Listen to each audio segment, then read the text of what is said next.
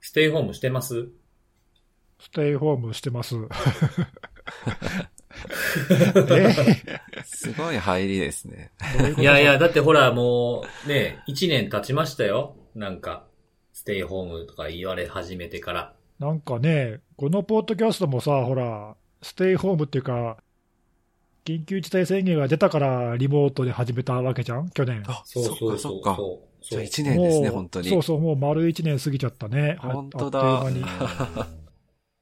早い。そうですよ。早いよね1年経っても。多分もう50回ぐらいやってるよ。そうですよね。一気うにん数が増えましたもんね。うん、リモートで。うんはい。 1年間ぐらいで、あのー、46回やってましたからね。おうおうよく数えてるね。うん。3月末まででね。うん。まあ何回かね、あの飛ばしてるけど、まあでもほぼ毎週やってるもんな。はい。はい。そうそう。そうなんですよ。だからもうなんかもう、やることなくなってくるけど、いろいろ楽しみを見つけながらね、僕も頑張ってやってるわけですよ。はい。最近はなんかあるんですか何ですか、最近。最近ほら、先週さ、あのー言いましたっけプレイステーション5買ったって。ああ、言ってた言ってた。ようやく手に入ったって出ねま。しゃいましたね。うん楽しんでますかいやー、それで僕一番初めにもうこれやろうって決めてたゲームがあってね、はい。はい。スパイ、スパイダーマン。おお、うん、あ、見たことあ。る。モラレスっていう、まあ、ワンで出てくる、ワンでスパイダーマンに助けられたマイルズっていう少年が、えー今度はスパイダーマンになって、あニューヨークを守るっていう話そういう流れなんだ。へえ。そうそうそうそう、あの、本家の方はちょっとなんか旅行行っちゃうんですよね。冒頭で。そうなんそうそう。その間にも大変なことがいっぱい起きるんですけど、だ。なるほど。そうそう。だから先週ちょうど確か収録の時に今日届いたって僕言ってたと思うんですよ。はい。うん。あのーもうクリアしました。早っえ、く、 く、クリアってあるんですかあれ。そんな一週間ぐらいで終わっちゃうようなもんなのそうそうそうそう。うん、なんかちょ、ちょっとなんかネットの口コミを見てみたら、やっぱりちょっとボリュームが少なめっていう、あのーコメント多かったですね。ええうー。うん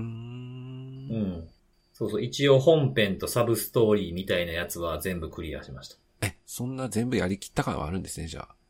そうそうそうそうそう。だからもうあとはなんかこう、なんていうのその、リワード取るような感じだけですよね。なんか何人敵を倒すみたいなやつ。はそうそうそうそうそう。だからもう、それはね、あの、こう、なんていうか、やることない時に、のために置いとこうと思って、もう今は僕はあの、ゴースト・オブ・ツシマやってます。ー。おーなんか、ちょっと前に、すごい、なんか話題になったっていうか。そうそうそう、あの、4で、あれ、あれはプレステ4なんですけど、ああ、そうなんだ。ええそうそうそう。なんですが、あの、5でやると、あの、フレーム数が倍になるんですよ。おお30から60になっても、だからヌルヌル感が増すわけですよね。動きが滑らかになって。はいはい。うん、だからもうこれ、これは5でやるから変えへんって決めてたやつなんですよ。おうそうそう、それをやってるんですけど、まあこうなんていうんですか、武士というか、モノノフというかみたいな感じのやつなんですけど、なんかスターウォーズを思い出しましたね、やってて。えー、え、どこら辺がなんかね、その、まあ、スターウォーズってほら、ジェダイの騎士とかって、まあ、ジェダイもそうです。その弟子の、弟子にあたるパダワンもそうですけど、あの、すごい戒律みたいな厳しいじゃないですか。ああ、そうだね。うん、なんか恋愛禁止とかもあるでしょうん。ーうんうんう。うんん。だからそういうなんかこう、一定のルールみたいなやつが、なんかあるっていう、その教えみたいなものが結構冒頭の方でよく出てくるんですよ。主人公が子供の頃にそのおじさんに教えてもらった言葉とかね、教えがあるんですけど、はい。なんかあの人、人をその切るときに襲いかかってきたやつがいるんですけど、暗殺的なな感じで。で、こう切ろうとするときにこう怒りに任せて切ろうとしたら止められるんですよ。ほその怒りとかそういう感情を持って切るんではないみたいな。いつも、いつも誉れを持て。人を守るための剣なんだみたいな。うーん。だ同じ、やってることは一緒なんですけど、なんかマインドがおかしいと、なんかたダメなことに野党と同じになっていくぞみたいな感じのことをすごい言われるんですよ、最初。う。ええそうだ、からそれを見ててね、なんかちょっとスターウォーズまた見たくなっちゃいましたね。うん。あそういう世界観なんだ。そうそうそうそうそうそう。まあ攻めてきた、自分たちの島に攻めてきた奴らを倒すゲームなんですけど、うんうん。そうそうそう。なかなかね、なんか出てくるセリフとかが結構、なんかこう、スパイダーマンやった後にだとすごいですね、落差が。あうん。なんかそのスパイダーマンジョークみたいなのがやっぱりちょいちょい出てくるんですよ。敵を煽ったりするんですよ。あ。はいはい。なんか、戦いながら、いいサングラスだね、みたいな ね。そういうこと言ったりするんすよ。なんか、ジョークみたいな、アメリカ映画的なね。うんうん。そう、そんなん一切ないから。ああ、まあなんか世界観的に合わないよね、そういうの多分ね。そうそうそうそう。でもなんかやっぱちょいちょいなんかこう、なんか敵に見つかったらあかんみたいなとことかもあるんですよね。倒、倒すとかじゃなくて見つかることがあかんっていう、あの、ミッションもあったりするんですよ。うん。うん。そこで、なんかこう、見つかったら、その、やられるとかじゃなくて、普通に文字で、見つかったって出るところがちょっと面白かった ですね。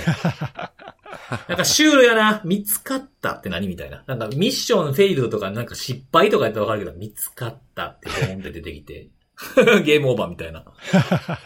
そう、逆になんかそういう、シリアスすぎてそういうなんか単語が面白いですね。なるほど出。てくる言葉がね。シュールだね。うん そうそう。まあちょっと当分これで、ゴールデンウィークぐらいにまた新しいゲームが来るんですけど、まあちょっとこっちを終わらしてから新しいゲームはちょっと寝かしといて。おそれはあれあの、スパイダーマンほどボリュームはこう軽くなくて結構時間かかりそうなのいや、かかりそうですね、やってるああ、と。そうなんだ。あじゃあいいじゃないですか。うんこそう、移動にもすごく時間かかるんで。うへえうん、そうそうそう。で、で横、横や、横入りしてくるストーリーとかもあるんで、うんまあまあかかりそうな感じはしますうん。あね。じゃあ当分それで、こう、ステイホームは充実してるじゃないですか。そうそうそうそうそう、ずーっと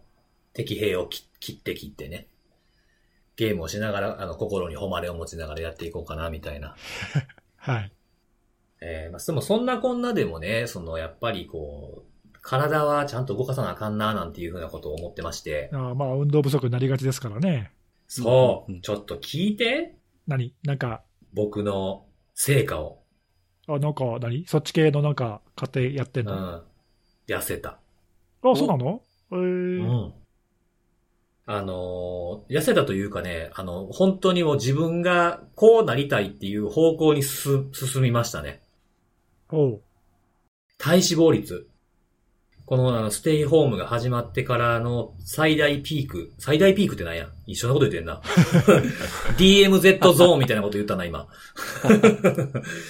あのーピーク、はい。最大ピークがですね、あのー27.9%体脂肪。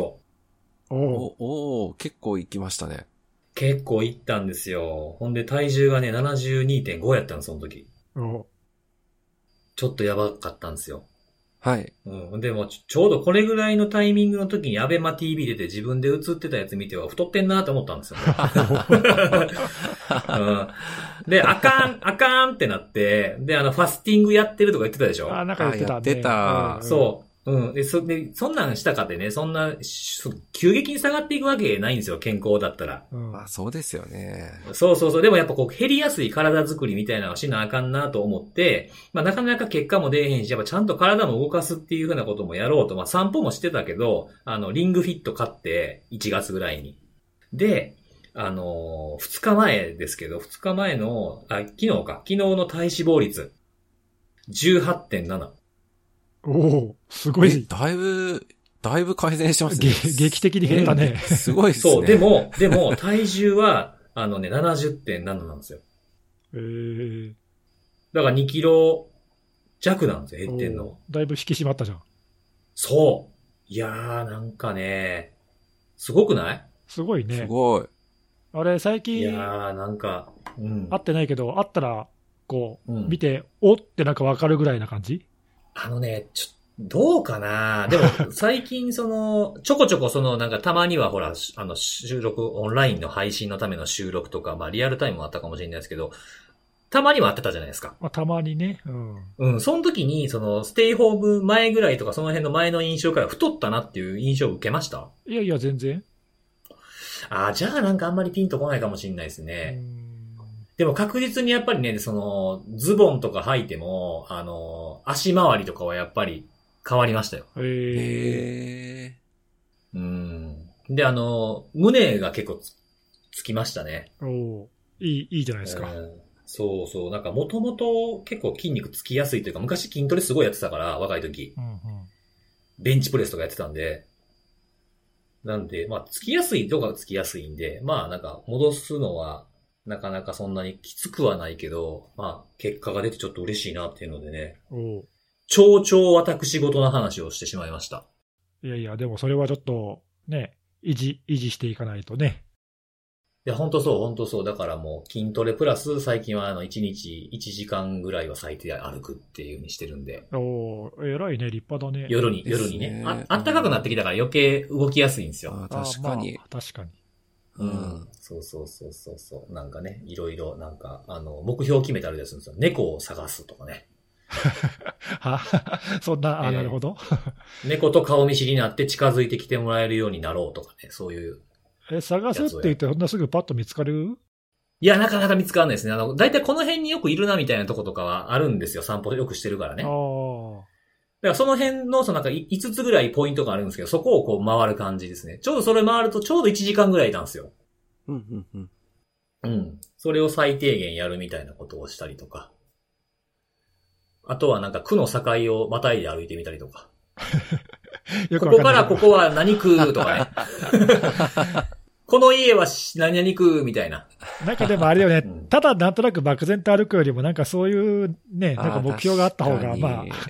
あ、歩きそやうすいかそもうそねう。。なんか、なんか、こっからは何区って書いてる看板は実は違う区に立ってるやんとかね、そういうのをやって、暇つぶしみたいな感じで やってるんです。はい。はい。 ということで、まあやっぱり筋肉は裏切らないということですね。そうっすか。あ。そこに来たう。ん。はい。改めて痛感しましたということで、はいお便りのコーナーでございます。ほい、今週はどんなはのいが。。お便りを来てましてですね、えっ、と、試験関係の、えーツイートをいただいてまして。試験おーですか。試験なんかたま、はいえっとねたまに、前もあったよね、そんなのね。そうそうそうそう。あのー二つ来てたんですけど、一つはね、システムアーキテクト試験っていうのにノーティスが出たそうです。おーまた、なんかこの間もなんかうんノーティス出たとか言ってたもんね。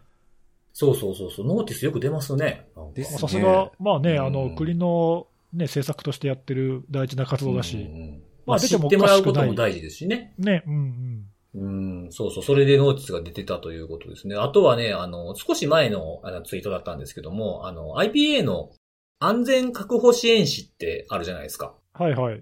うん。あれを、あの、受けてくるっていうツイートがあって、で、あの、セキュリティのあれで毎週勉強してきた自分を信じてるっていう、なんかちょっと、我々若干荷が重い感じの。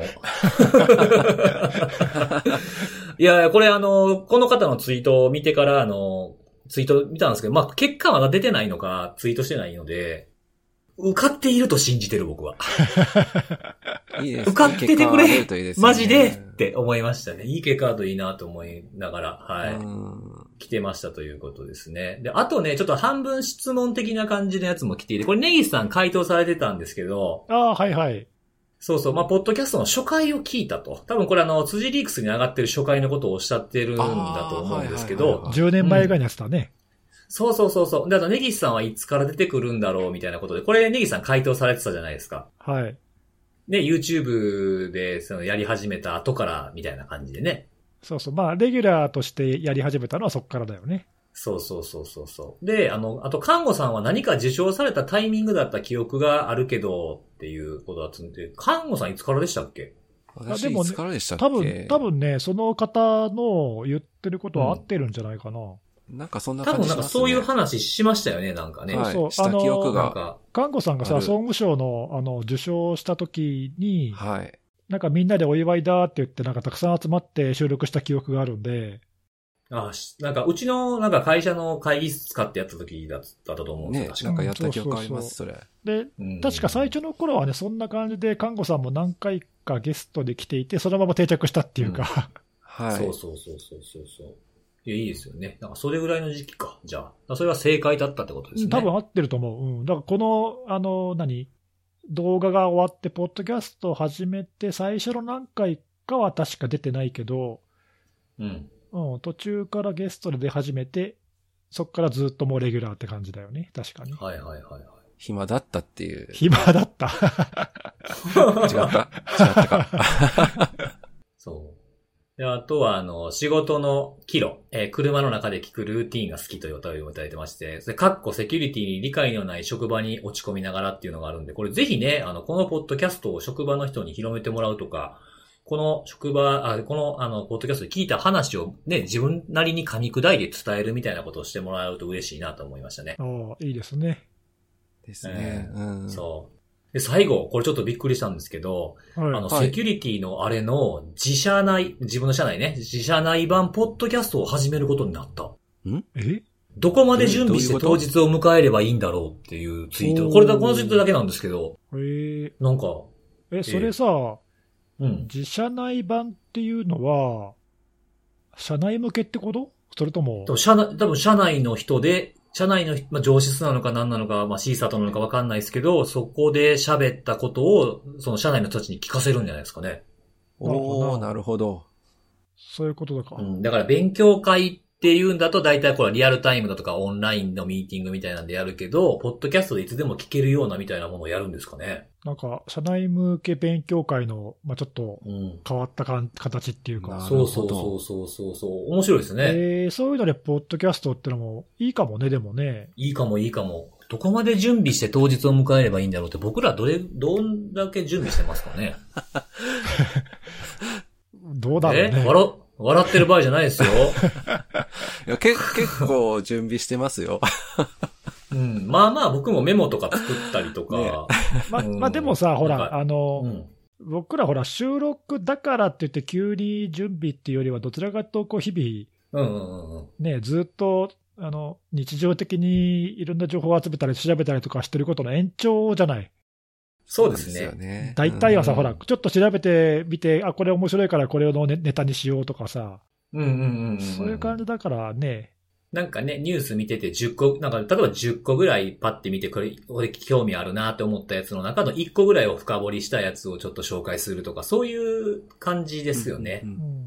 僕はそういう感じかな。そうね。うん。あとはなんかこう、セミナーとかってなってくると自分でコントロールできないじゃないですか。この日にやるみたいなのって。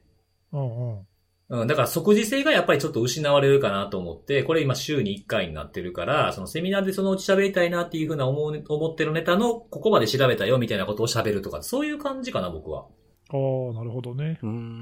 ん。この方のあれだね、その、その日常的な最新のなんかセキュリティ情報とかを、なんか社内向けに、ポッドキャストで紹介したりとかするのかね。うんなるほどなんかニュニュース紹介とかなのかな、まあ、どこまで深掘りしていくかとかにもよりますよね。数の、数は多い方がいいのか。そうそう、なんかね、さらっとニュース紹介するだけだと、まあ、ちょっとなんかね、つまんつまんないっていうか、まあ、ちょっと味気ない感じもするかもしれすないるですしよね、かといって、ほら、全部掘り下げるのも大変だしね、うんなかなか、でもなんかこう聞いててなんか面白いなって、まあ興味があるネタかどうかっていうのはあるかもしれないですけど、やっぱ興味を持ってもらうっていう観点で見るんだったら、やっぱ自分で調べたことを伝えるっていうのが一番いいんじゃないかなと思いますけどね。そうだね、うんうんうん自分にも、自分も勉強になるしね。うん、あとほら、あの、長く続くコツっていうかね、はいはいはいはい自。分が調べて面白いネタをみんなにも知ってもらいたいっていうのは、割と続けやすいじゃん。そうですね確確かかうに。にうんまああとは僕らみたいに複数人でやるっていうのもいいかもしれないですね。お互い補完し合いがながらみたいな。きついっすよね。一人でやるのは大変かもね。うんそうそうそうそう。それはある。えー、自社内版ってことはあれか。自社内版辻氏みたいなのがいる、いる、自自社内版僕がおん辻氏みたのいな。僕がおんの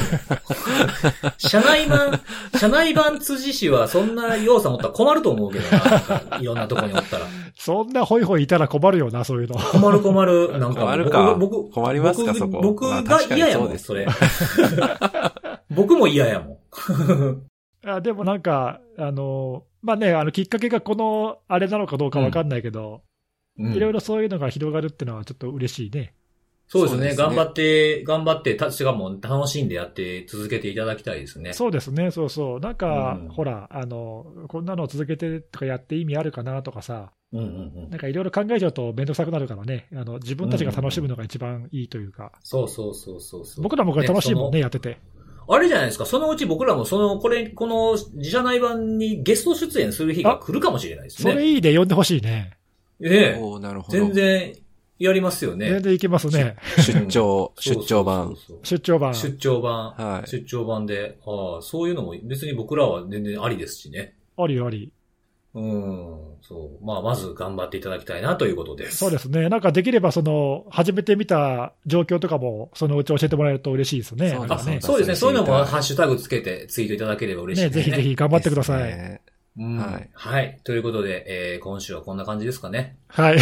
やいやいや。終わる終わる 終わりなんなかうま、なんか、なんか、うまくまとまったみたいな感じなんだなんな。かね、終わ終わりそうな雰囲気が。なん終わか、りそうな感じでしたよね確かにちょっとクロージングな雰囲気あった、今。クロージングやったな。なんかバイバイって最言後いにそやうれだばよったかった から。うん。はい。本編いきますか。行きましょそうだった、うん本編まだだった。はい。はいじゃあ今日は誰からいきますかえー、じゃあ今日は誰から行くかをネギスさんが決めてください。う。なんでよ。ね。じゃあ今日はかんこさんから。おー、来た来あたじゃ来あた。カンコさんかはらい行きましょう。はい、。私、はい。えー私はですね、今回は、えー今日が24日なんですけど、ついつい一昨日だかに、あの話題になった、あの、内閣府の情報流出の可能性がある件っていうことをちょっと取り上げたいなと思っておりまして、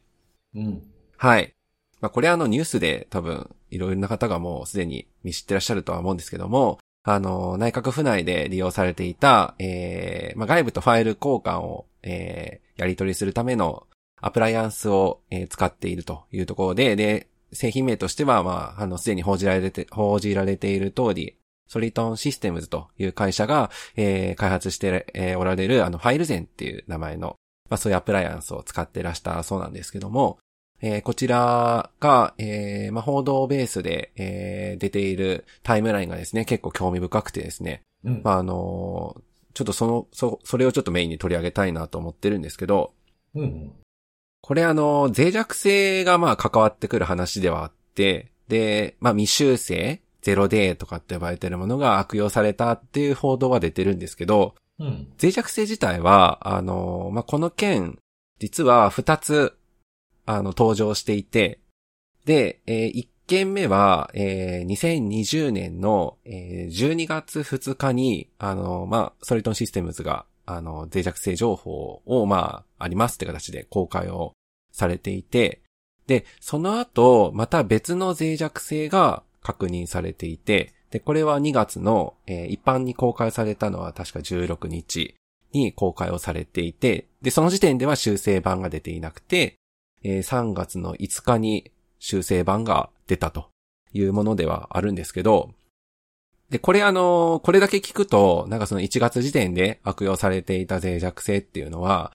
後発で修正されたえー3月間に修修正された脆弱性だったんだろうなとは思って、まあ多分そうだとは思うんですけど、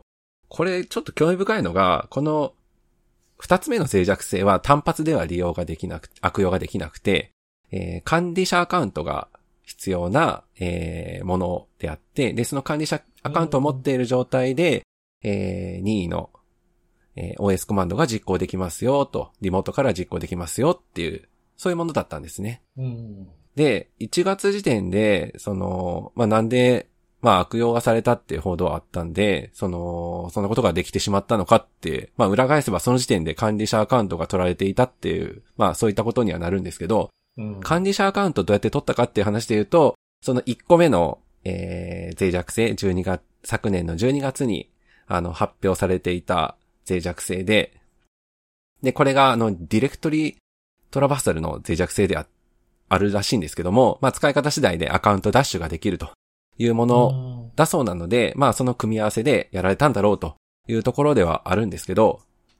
これ、さっきなんでタイムラインが興味深いかっていうと、その1個目の脆弱性って、実は、あの、2019年の1月30日時点で、えー影響を受けないアップデートが行われてはいて、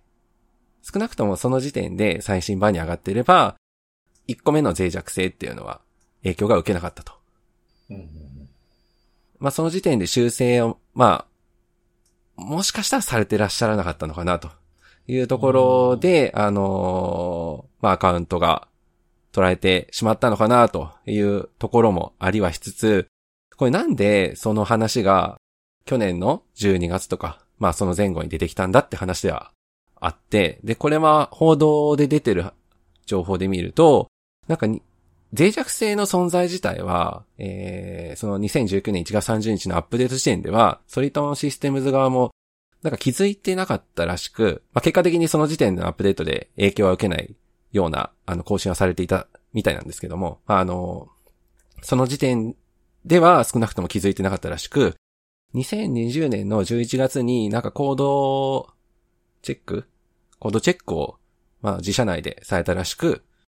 それの時点で把握をしたと。うん。で、どうもまずいぞ、というところで、えー11月の25日には内部向け、まあ本当に関係者、販売先であるとか、まあ直接的にリーチできる人に対して先行して、えー注意喚起を出して、12月2日にあ、あの、注意喚起を出したっていう経緯だそうなんですね。まあなんで、まあなかなかちょっとタイムラインが複雑ではあるんですけど、うん。さらにもう一個複雑な要素として、これあの、内閣府がいつから不正アクセスを受けていたかって話があって、うん。まあこれも報道では、報道で出てる話ではあるんですけど、2020年の3月時点ではす、まあ遅くとも不正アクセスの被害が確認されていたというところでして、これあの、ソリトンシステムズが気づくよりも、えー、何ヶ月だ ?8 ヶ月ぐらいうん。ですかね。えうーんもう前には少なくとも、その脆弱性の存在を、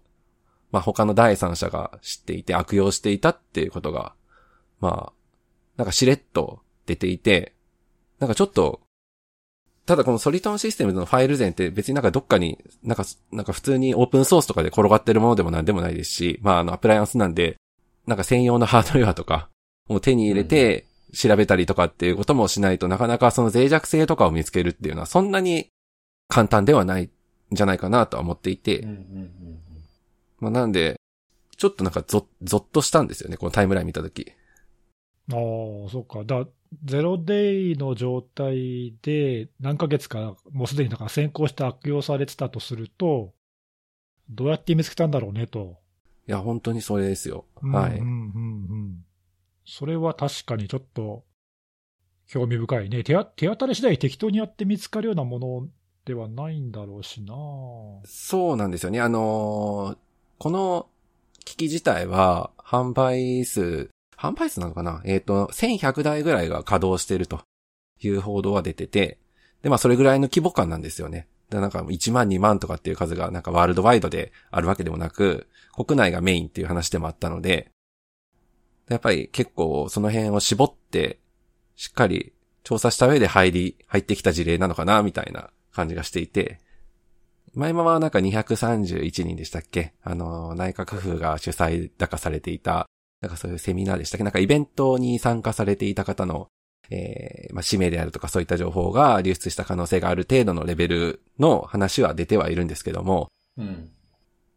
まあ、なんか本当にそれだけなのかなっていうのと、まあ、あと今回まあ内閣府でたまたま発覚はした話ではあるんですけど、他どうだったんだろうなっていうのもちょっと懸念されるところですよね。うんそうだよね。これ、まあわかんないけど、どこの誰がやったかはわかんないけど、その内閣府だけを狙ったんじゃないとすると、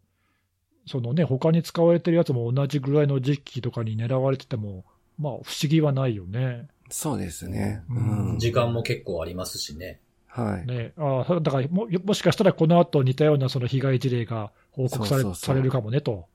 可能性可はあ能り性そはうかね。なと。ああなるほど。うんまあ、まあ、あるいは、あとあれだよね、その今回みたいに、その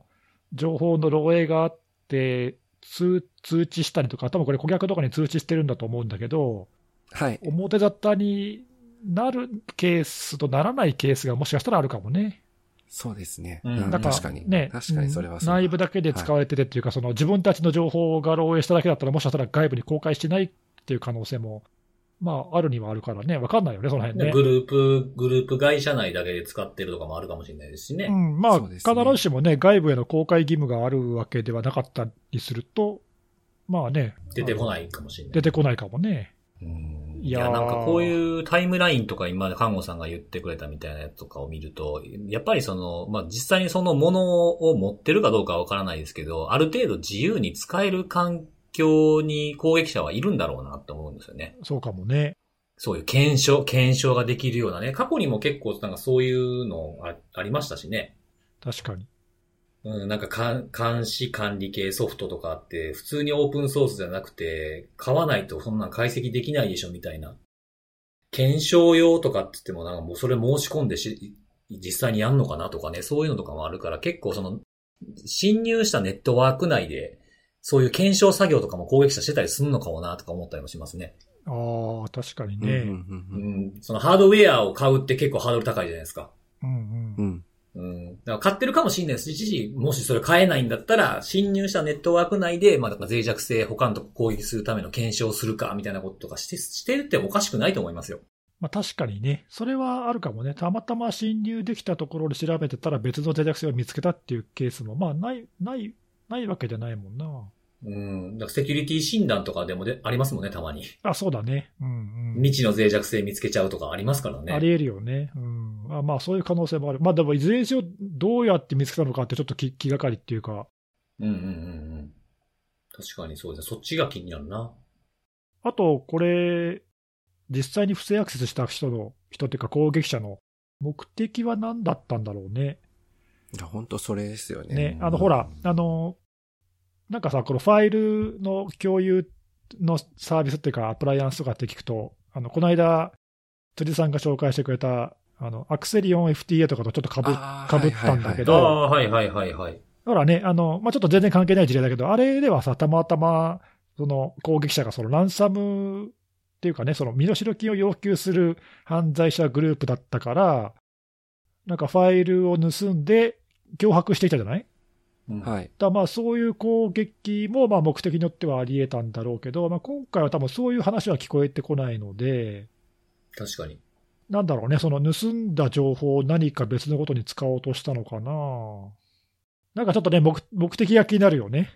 そうですね。ね、うんそのあとその被害に遭ったところが、まあ、これはたまたまなのか、狙われたのか分かんないけど、内閣府っていうね、あのお役所でもあるし、なんかちょっと嫌だよね。そうですね。ちょっと気になるところですね。目的な、どういう目的だったのかっていうのが、盗んだだけで終わりなのか、ね、どんなグループなのかっていうのはちょっと気になりますね。そうそうやっぱりこういうのは。ねさっきのその、どうやってゼロデイ見つけたんだっていう話とね、あの合わせて、そんなあの誰でも簡単に見つけられるようなものじゃなかったとすると、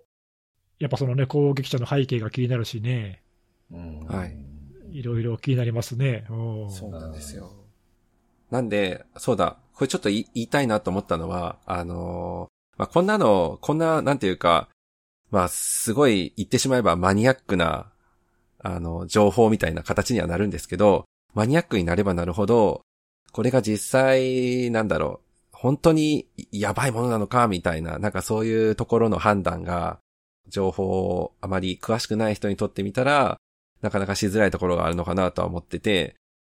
ちょっとこれはぜひ言っておきたいなと思ったのは、お、まあ、どっかが例えば注意喚起を出しましたと。こんな、まあ、注意喚起っていうかなんか脆弱性がありますみたいな情報を出して、で、その後直後ぐらいのタイミングで、あの、JPSATCC が同じように注意喚起出したら、もう、もうガチで攻撃始まってるぐらいに思っていても、もう間違いじゃないのかなぐらいには、まあ、まあそういう前提で行動を起こしていいのかなとはあーそういうシグナルまですと。あ、はいはい。はいい。いはい。いいまあインディケータ多ー分的なね100%そうとは限らないとは当然思うんですけど、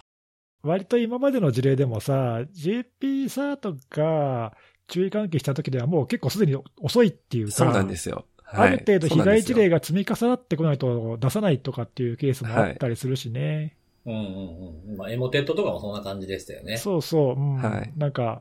ああ、なるほどね、だからそれを、まあ、シグナルとしてっていうか、これははい実際やばいぞと思った方がいいと。はうんい。うんうんうんまあなんか緊急の脆弱性ですって出て、ああ、更新しなきゃなぐらいでとどまるんではなくて、もう攻撃が始まってて悪用されてるぐらい、うちもその攻撃を受けてるぐらいっていう感じに考えてアクションを起こした方が、確かに。まあいいんではないかなとは思うんですよね。そうですねう。んそういうのが出た時にはもう自分たちは、はやら、来たらどうしようではなくて、来ないようにしようとかでもなくて、自分たちがすでにやられているかもっていうところからスタートですね。そういうの見たときそうなんです確よかにね。まあうんそもそもね、あの注意喚起とかだって、その全ての脆弱性に対して当然やってるわけじゃないから、はい本当に危険なね、やばいやつとか、その攻撃が観測されてるやつとかっていうのに、ある程度絞り込んで彼らも出してるわけだからね。そうですね。うんううんんなるほど。そうですね。なあ、なんか、あと、ちょっと付け足しで言わせてもらうと、あの、はい。 11月、去年の11月の24日の、あの、デジタル改革担当大臣が、あの、脱パスワード付きチップって言って、ストレージを活用していくぞって言った矢先にこれっていうのがちょっとね、いたいなと思いつつも、でもやっぱりなんか方法を変えるってことは変えたところの注意点みたいなものっていうのも考えないといけなくなるっていう学びはあったなと思いました。単に方法だけ変えればいいってわけじゃないよねっていうところね。そううんね。うんうんうんそうですね。はい。うんそんな感じです。はい。はい。はい。ありありがとうございますが。とうございます。はいはい。じゃあ、次は、じゃあ、僕行きますかね。なんか最近僕最後ばっかりやった気がするから、そうでもないのかもしれんけど、僕行きます。はい。はい。どうぞどうぞ。はい。はい。僕からはですね、えっ、と、アノニマスっていう人たちがい て、はい。あれあ、長さんじゃなかった。はい。あの、まあ、まあ、皆さんあんまり追いかけてないだろうということで、ここ担当僕なんで、はい。担当大臣。 担当。はい、担当大臣だったはい。それ、なんかそれちょっとなんか微妙 やな。アノニマス担当大臣みたいな。 匿名なんか実名なんかようわからんなネーミングですけど。はい。はい。で、あそこのですね、アノニマスのオペあ新たなオペレーションで、えーオペレーション福島というおうオペレーションが立ち上がってまして。つい最近なんかねオ、オペレーションミャンマーっていうのを紹介したばかりだと思ったけど、また次あそのうだそうだ。そうなんですよ。こへーれ、ちょっと、まあ、気にはなってて、ずっとあの、下書き状態にしてたやつなんですよね。あ、そうなんですか。温めてたやつなんですかそうそうそうそう。うん。で、あのーなんとなく、もういいや、ここのタイミングで公開しようかなと思って、なんとなく公開をしたんですよ、最初。21日かな。ああ、そうなんだ。なんかあったのかと思ってました。そうなんですけど、あの、まあ、何かというと、あの、福島原発の事故の後にですね、処理済みの汚染水って言われるのが、こう、溜められてるタンクがあって、で、それが、まあ、2022年の秋頃に満杯になるので、まあ、増設を検討して、えー、早かったら2023年には処理水を海に放出を開始するっていう方針を正式に決定したというニュースを受けての抗議なんですね。ああ、はいはい。うん、うん、うん。はい。で、まあ、これに関する、えー一番初めのツイートは4月の13日にこのハッシュタグをつけた、えーツイートがされてたんで、そこからずっと気にして見てたんですよ。おうこれでもあれだね、その、4月の13日にさ、はい。内閣官房のなんかの会議で、その方針を決定したって、日本政府が出して、すぐさまそういうのが出たんだ。そうです、そうですち。ゃんとそういうの見てる人がいるんだね。そうでですすねね。。すごいキャッチアップ早い。まあでもあれか、一応、今回の件は、まあ、あのね、放射能の、まあ、その汚染水、うん。まあ、一応、その国際ルールにのっとってとは言うものの、まあ、あの世界的な注目度も高いから、まあ、海外でもニュースが結構流れたから、それもあんのかな、いや、なんかちょっとそそのうです反ね応がすごい早いなと思ってさ、うん。なんか海外の人かなって思われるようなツイートとかを見てても、やっぱりその各国のニュースの動画を流してたりツイートしてたりとかもするんですよね。ニュース記事とか。おーなるほどうんね、うんうんうん、だからなんかか、いろんな国の人たちが反応してるんだろうなっていうところはそこから伺い知れるんですけど、はい、で、まあ主張自体は、まあその汚染水、まああの、まあ経産省が言うとアルプス処理水って言ったり、いろんな言葉の定義があるんですけど、それをまあ流すと、どんな、こんな大変なことになるんだみたいなことを、あの、ツイートされてるアノニマスもいて、それはあの、2012年の、あの、ドイツのヘルブホルツ海洋研究センターっていうところが出してる、この汚染水を水、あの、海に流すとこ、こういうことになりますみたいな。57日間で太平洋の半分が汚染されるっていうふうに予測していて。で、3年が経ったらカナダとアメリカはもうそういうところの影響を受けるっていう試算結果を出してるっていうふうなことをツイートしてたりするんですよ。で、それに対して、あの、他にも引用している記事があったんですけど、経産省のさっき言ったアルプス処理水のところのツイートも、あ、ツイートじゃないや、あの、記事を引用して、えー出してるんですが、英語版のやつだったんですけども、まあ、日本語の方を一応僕も確認してみたんですよ。そしたら、あの、まあ、今、今溜まっている水の7割は、あの、トリチウム以外の、まあ、規制、トリチウム以外の成分も、えー規制基準値以上の放射性物質が残っています。で、えーただ放出する水については、二次処理や希釈を行って、トリチウムを含む、えー放射性物質に関しても規制基準を大幅に下回ることを確認しますと。で、今回はそういったことを、その汚染水そのまま流すのかみたいなこともあるので、誤解を招くのを避けるために、この基準を満たす、要は下回ってるってことですね。下回ってるもののみを、えーアルプス処理水って呼ぶようにしましたっていうふうなことが書かれてあるんですよ。なので、まあ文章だけ見れば大丈夫なように、えー見える。僕もそういう印象を受けたんですけども、まあこのあたりにやっぱ疑問を持っているのか、本当にそれちゃんとしてんのっていうふうなところを疑っているのかわからないですけども、まあ環境保護の観点から、まあそういったことに抗議をしていると。いう説明を、えー、21日に出したんですけど、その後の、えー、2日後かなぐらいに、えーターゲットリストが出たんですよ。で、そのターゲットリストを見てみたんですけど、なんか既視感がすごくあって、んなんかこれを並び、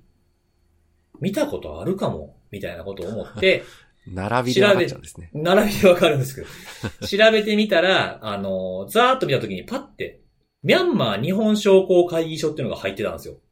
おおこれこの間ブログ書いたやつかと思って見直してみたら、あの、オペレーションミャンマーの日本の組織のターゲットリストに、えーと、福島市と、えー福島県と、えー東電、えーほが追加されてる。並びは一緒ってやつですね。そういう風な、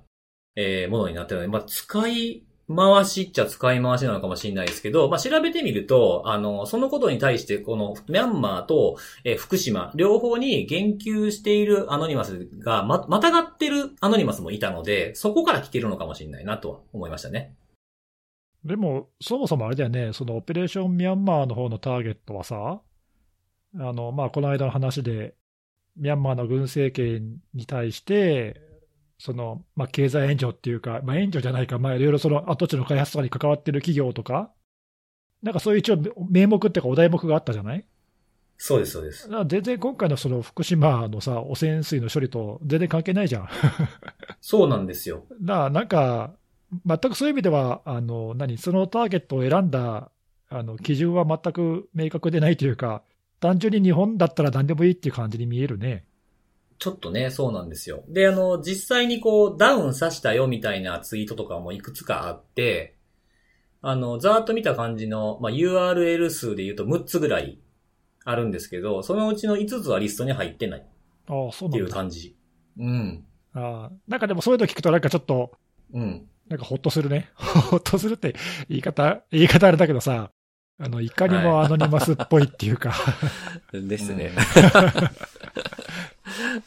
そう。であとはなんかこう、ちょっと関連性も出てくるのかなと思うと、その昔僕ずっとはほら、あの、オプキリングベイとか、オプホエールズとか、オプシーワールドとかっていうのをずっと見てブログに書いてたじゃないですか。 はいはい、海洋生物保護系のね。そう。で、その頃って、あの、そういう、あの、まあ、なんていうかな、まあ、彼らの主張からすると、そういった海洋生物を保護せず、そういう野蛮な、えー国でオリンピックするの反対みたいなものもあったんですよね。おーそはいはいはいはの、い五輪、五輪ボイコット的な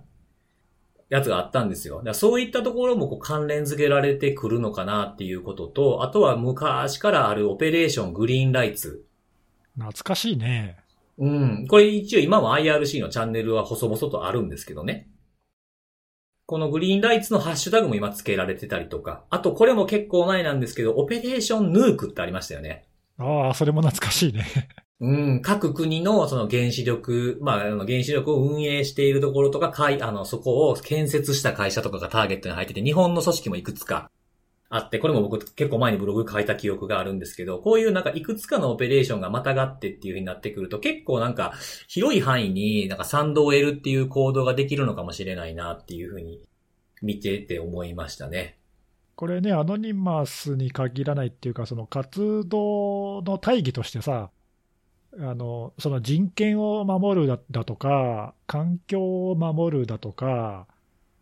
動物を守るとかね、わかあのそういうのってその、比較的賛同を得やすいっていうかさ、共通そうですね。して、うん、あの誰もがそれは確かにって思いがちなテーマなんで、うんうんうんなんで、まあ、こん今回のもね、そういう意味ではさ、あのいやいや、汚染した水なんか海に流し流すなよみたいなのはさ、割と分かりやすいじゃない。ね、実際のところはそのちゃんと基準値以下にするとかって、まあいろいろ配慮はあるんで、問題はないのかもしれないけど、まあでも、うん。うんねもあの問題あるって言いやすいっていうかさ、言いやすいですし、ね、それをやらないよりも、や、や、んえっと、やらない方がいいに決まってるやんっていうふうに言えちゃいますしね。そうそう、だからまあね、抗議しやすいっていう活動は、まあ賛同も得やすいからさ、もしかしたらその、あの広がるかもしれないんだけど、まあ、一方で、過去の活動とか見てても、そういうその賛同が得やすいか、必ずしもそれが攻撃につながるかどうかっていうのは全く別問題で、うんうん。なんかほら、攻撃はさ、その賛同がそんなに得られなくても、ねちねちずっと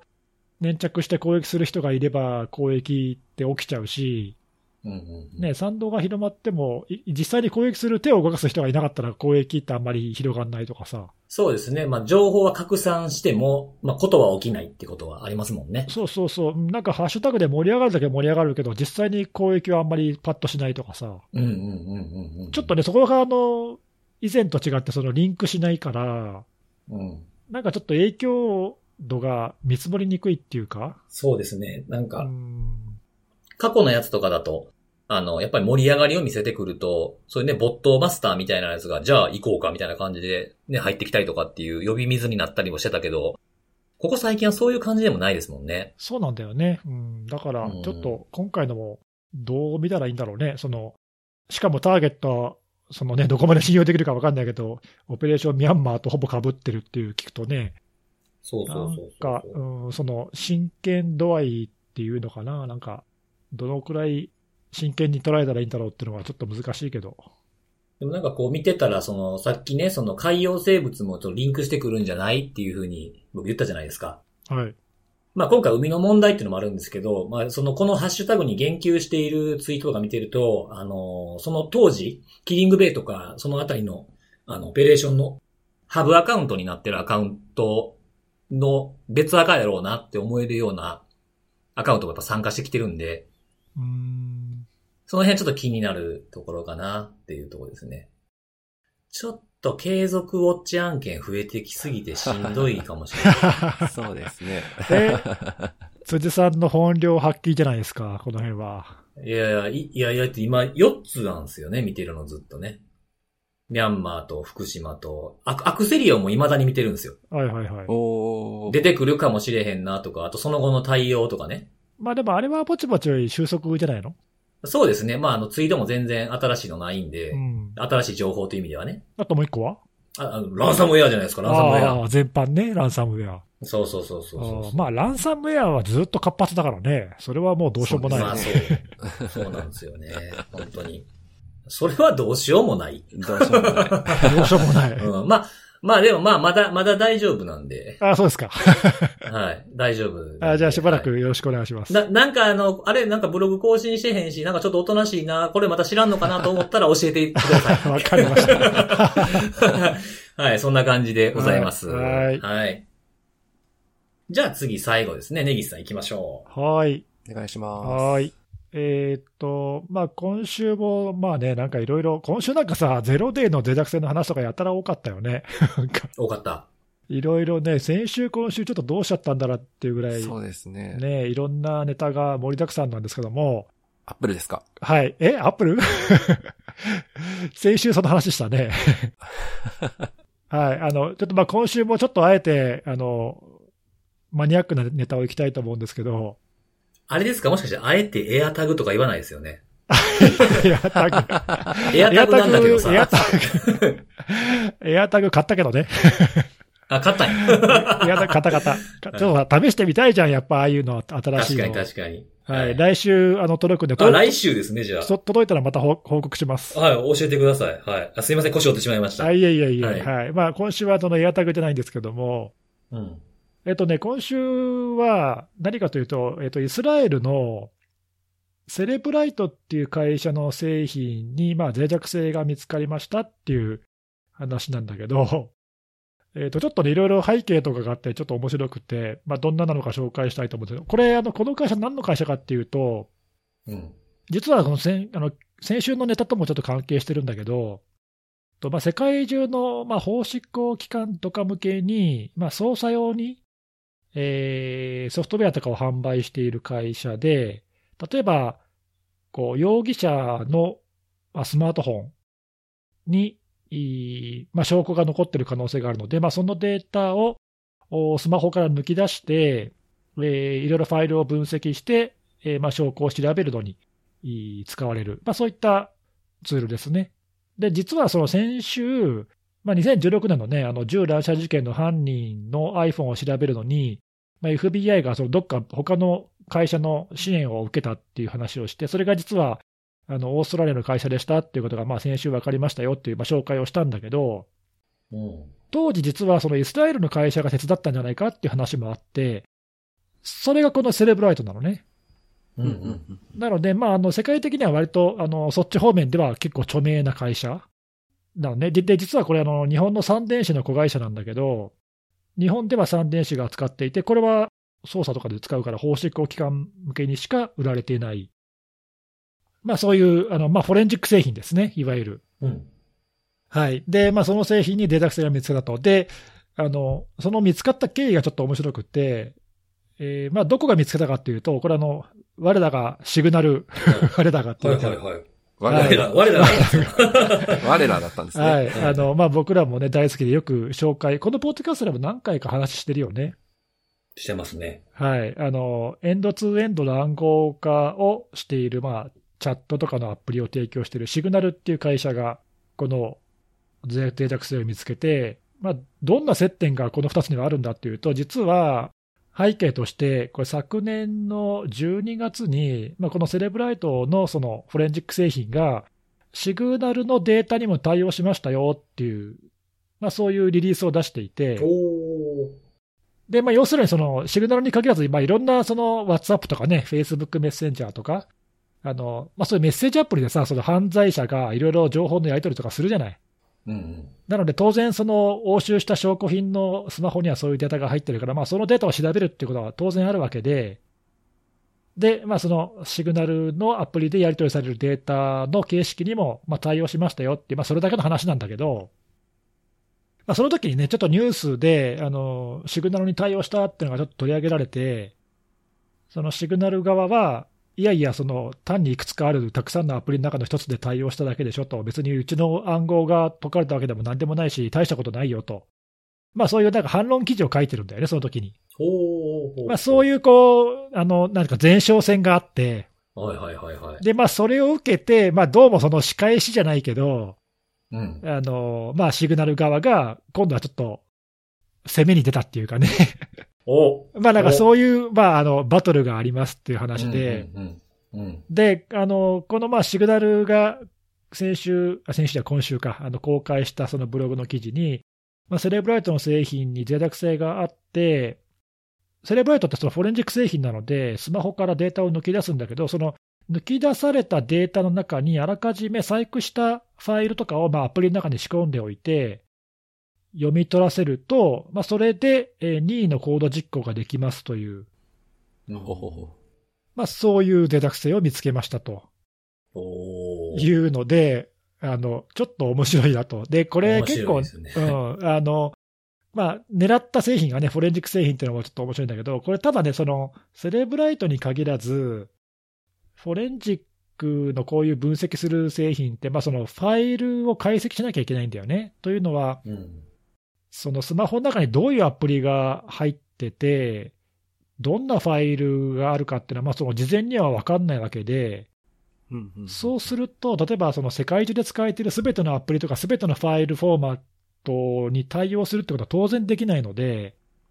ある程度ね、その絞り込んでメジャーなものについて、えー調べられるようにとかっていうこと、まあ、あるいはその対応する製品をできるだけ増やすようにってことをまあやっていくわけなんだけど、とはいえ、まあ限界があるじゃん。うんうん。だから結構その難しいとこなんだよね、そのでできるだけできたくさんのファイルフォーマットに対応するっていうのは結構難しいと。とあとそのファイルのフォーマットもさ、こうガチッと仕様が決まってればいいけど、割と曖昧なものってあるじゃない。例えば、なんだろうな、ヘッダーにこういう文字列があって、フッターにこういう文字列がある場合には、こういう、例えば JPEG ファイルとかね、例えば。うんうんなんかそういうその、ファイルのフォーマットの特徴をもとに、あ、これはなんとかのファイルだなっていうふうにまあ分析するとかっていう、そういうことをする必要があるわけね。うんうん。うんそうすると、その結構そこには間違いが起きやすいわけ。ううんうんんうんだからそのいろんなファイルの種類がありありつつ、なおかつ曖昧なそのファイルフォーマットに適切に対応して、うまくファイルを解析して、表示しなければいけないっていう、こう、まあ、いわばその難しいことをやろうとしているんだよね、フォレンジック製品っていうのは。うん。うんうんうん。なので、まあ、それはね、あの昔から結構課題で、こういかにそのたくさんの種類に対応しつつ、できるだけ正確にファイルを抽出するかっていうのは、まあ、難しい問題なのよね。ああ、そうですね。うん、で、難しいっていうことはどうなるかっていうと、その、それを解析するプログラムは複雑になるわけうん。なんですよね。なので、その複雑なコードにはどうしてもそのバグが生まれやすいと。うんうんうん。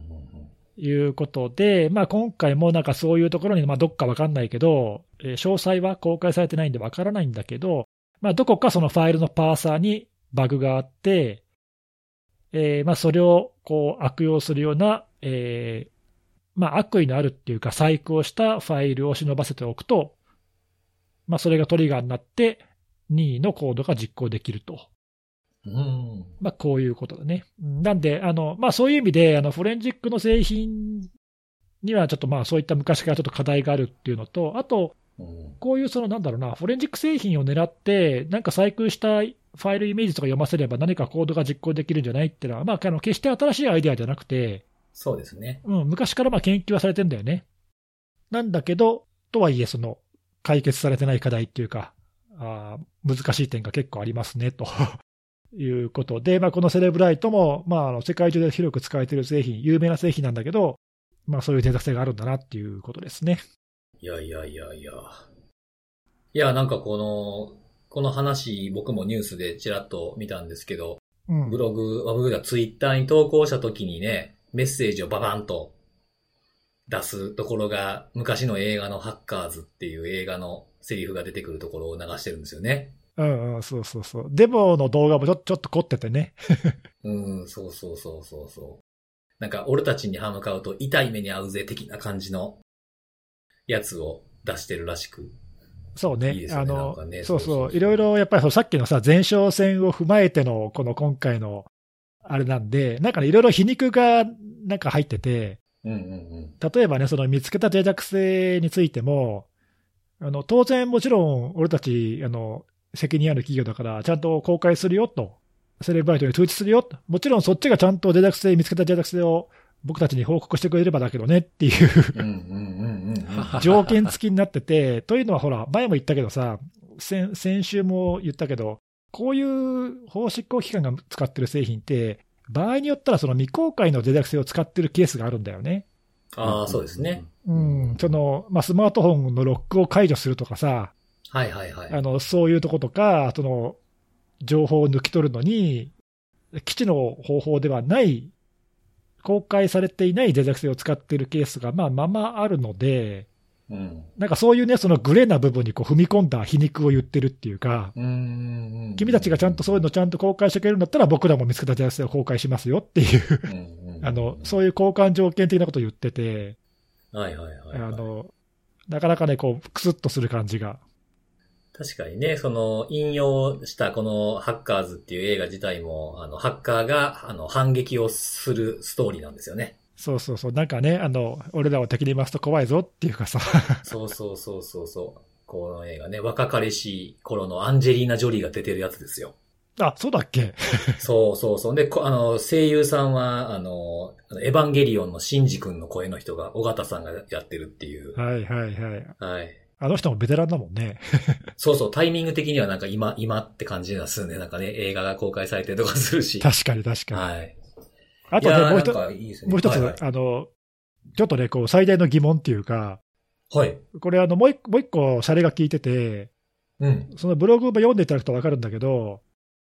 あのある日、偶然散歩をしてたら、目の前にカバンがあってねっていう、でそれ開けたら、セレブライトが入ってたんだよねって いうさ、そっからそっから始まるんだけど、あいいっすね。いやいやいや、ちょっと待てと、うん。なんでっていう。どこで手に入れたの、それみた いな、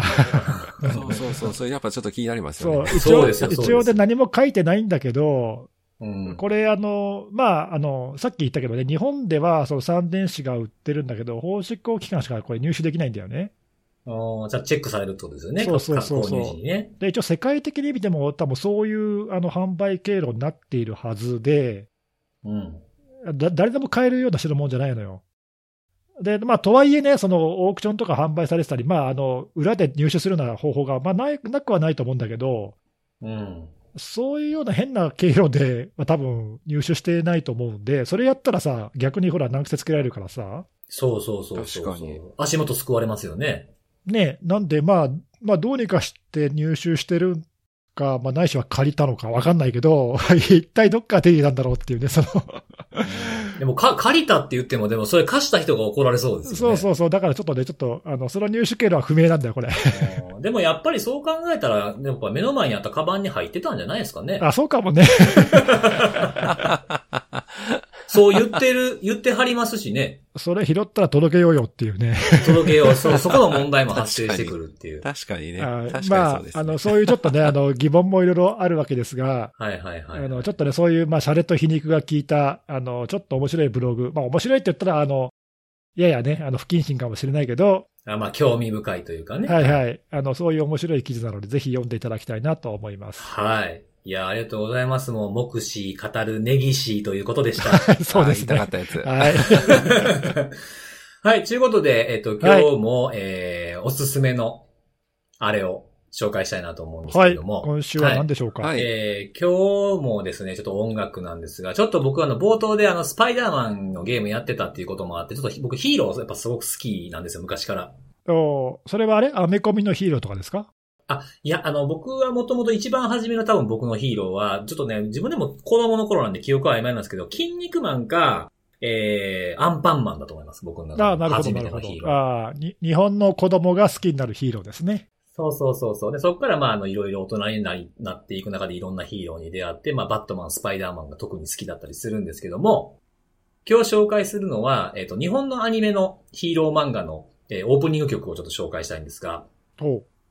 えー、さっきアンパンマンって言ったんですが、それとは違って、ワンパンマンの方ですね。おーはいワはンパンチのワンパンマン。はい。ワンパンマンの、あの、初代の、えーオープニング曲に使われてた、ザ・ヒーロー、イカれる拳に火をつけろというサブタイトルがついている曲なんですが、この曲ですね。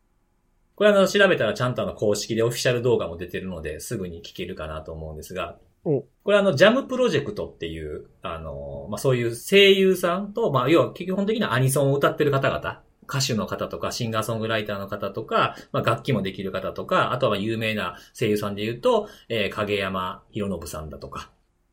とかがあの作ってるユニットがあるんですね。その人たちで歌っている、えー曲がすごくかっこいいので、ちょっとなんかテンション上げるのにもちょうどいいので聴いていただけたら、あと歌がやっぱり上手いですね。い。おー声優の方々、やっぱ声の張りがやっぱ違うなっていうところがあって。で、あの、歌詞が、あまあこれはいろいろ正義とかなんだとかって出てくるんで、まあそこ考え出すとちょっとややこしい話になってくるんですけど、僕がすごくかっこかっこいいなっていう思う、あのーフレーズがあって、あの、俺を称える声や喝采なんて欲しくはないと。だから人知れず悪と戦う。かっこよくないですか、これ。ほなんか僕が好きな、こう、まあいろんなヒーローって僕、さっき言ったね、あの、バットマンにしても、えースパイダーマンにしても、筋肉マンにしても、素顔隠してるんですよね。う。ああ、確かに、そうだね。人知れず、そう、人知れず戦ってる。まあ、アンパンマンに限ってはマスクどころか首が取れてしまうんで、ちょっとそれは除外したいなとは思うんですけども。 そうね、自分の顔上げちゃうもんね。そう、顔、だから顔があんのかないのかよくわからないんで、ちょっとそこはちょっとややこしいんで、触れずに行こうかなと思うんですが。えー、そう。で、このワンパンマンっていうのも、あの、まあ、見てる方はご存知かもしれないですけど、むちゃくちゃ強いんですよ。うん。あの、ワンパンチで終わらせるんですよね。なるほど。そこからワンパンマンね。そうそうそうそう。で、その、まあ、正式とかみんなに知られてる名前はワンパンマンではないんですけど、普通にあの、埼玉っていう名前で知られてる人なんですけど、だからすごい自分はそのヒーロー協会っていうのに入ってるんですけど、かなり格下なんですよ、入ったばっかりで。うん。で、格上が山ほどおるわけなんですけど、格上が倒せないやつも全部ワンパンチで倒しちゃうっていう。でも、そいつらが倒したことにしたりするんですよ。おー自分の手柄は別に。自分の手柄を、そう、出さないっていうのがあったりとか、まあいろいろ名言とかもあったりとかするんですけど、なんで戦うんだみたいなことを言うんですけど、俺たちが逃げたら誰が戦うんだよとかね、そういういろんな名言とかもあったりするアニメなんで、まあ曲聴いて、えー興味が湧いた方は、まあ単行本とかでもありますし、アニメにもなってるので、えーまあ配信サービスとか入ってる方いらっしゃったら見ていただければいいんじゃないかなと思います。おあ辻さんはじゃあその、別に曲が良かったからってわけじゃなくて、もともとそのアニメも見てて、あ、いやね、僕ね、ず全然スルーだったんですよ、最初僕。あそうなんだ、 へえ、うん。よくわかんなくて、な、え、何ワ、ワンパンマンって何それぐらいにしか思っていなくて、で、あの、面白いっすよっていう風に、あの、ピオ、ピオなんとかっていう人に教えてもらいま して、おうピオ、誰ピオなんとかさん。そう、ピオなんとさかに教えてもらって、えー、じゃあ見てみようかなと思って、あの、配信に入ってたんで、僕があの、サービス加入してるやつにあったので、それでアニメを見て、それで、それでこの曲を知りました。おうなるほ ど。そう。そうなんですよ。めちゃめちゃもう、だってそれであの、ハマって僕、単行本もあの、買ってますもん。んおうよ、すごいよっぽど好 きに。いやいや、かっこいいですね。回ってる。なんかでもうん、確かになんかや今の、ちょっと僕全然見てないんだけどさ、うんはいはいはい。今の話を聞いただけでも、そのなんかそのヒーローものがちょっと好きな辻さん向きっていうか、なんかハマりそうなですよね感じはあるよね。そうそう。で、あの、一番初めは最初はこの主人公埼玉は趣味でヒーローやってるんですよ。ほうほでも、やっぱり、その、やっぱいろんなところで協力したりとかしていかなあかんっていうことで、ヒーロー協会ってところの試験を受けて、ヒーロー、まあ、自他ともに認めるヒーローみたいなものになるんですよ。なんかね、セキュリティとかに興味持って、あの、勉強してやってた中、それが仕事になってっていうふうなところで、いろいろこう考えさせられる部分もあるんで、まあ僕がヒーローかどうかって言ったらヒーローじゃない、ただのおじさんだと思うんですけど、そういうところ被せてみて、ちょっとなんか学び取れる部分もあるかなと思って読んでます。う。 なんかちょっと最後いい、いい話にしようとしてない、なんか。ね本 当に。もう、いい話っぽくなったら絶対それ打ち消すやん。ふわっとさせようとするやん。そう。 なんかいい話で終わ終わろうとしてるからさ、ちょっと。あそうそうそう。はい。そんなんでは終わらせへんぞっていうね。そうそうそう。まあまあ、でも、あの、ちょっとアニメの方はどうもはい曲は聴いてみます。あ、ぜひぜひ聞いていただければなと思います。はい、そんな感じで今週はここまでです。また来週のお楽しみ。バイバイ。バイバーイ。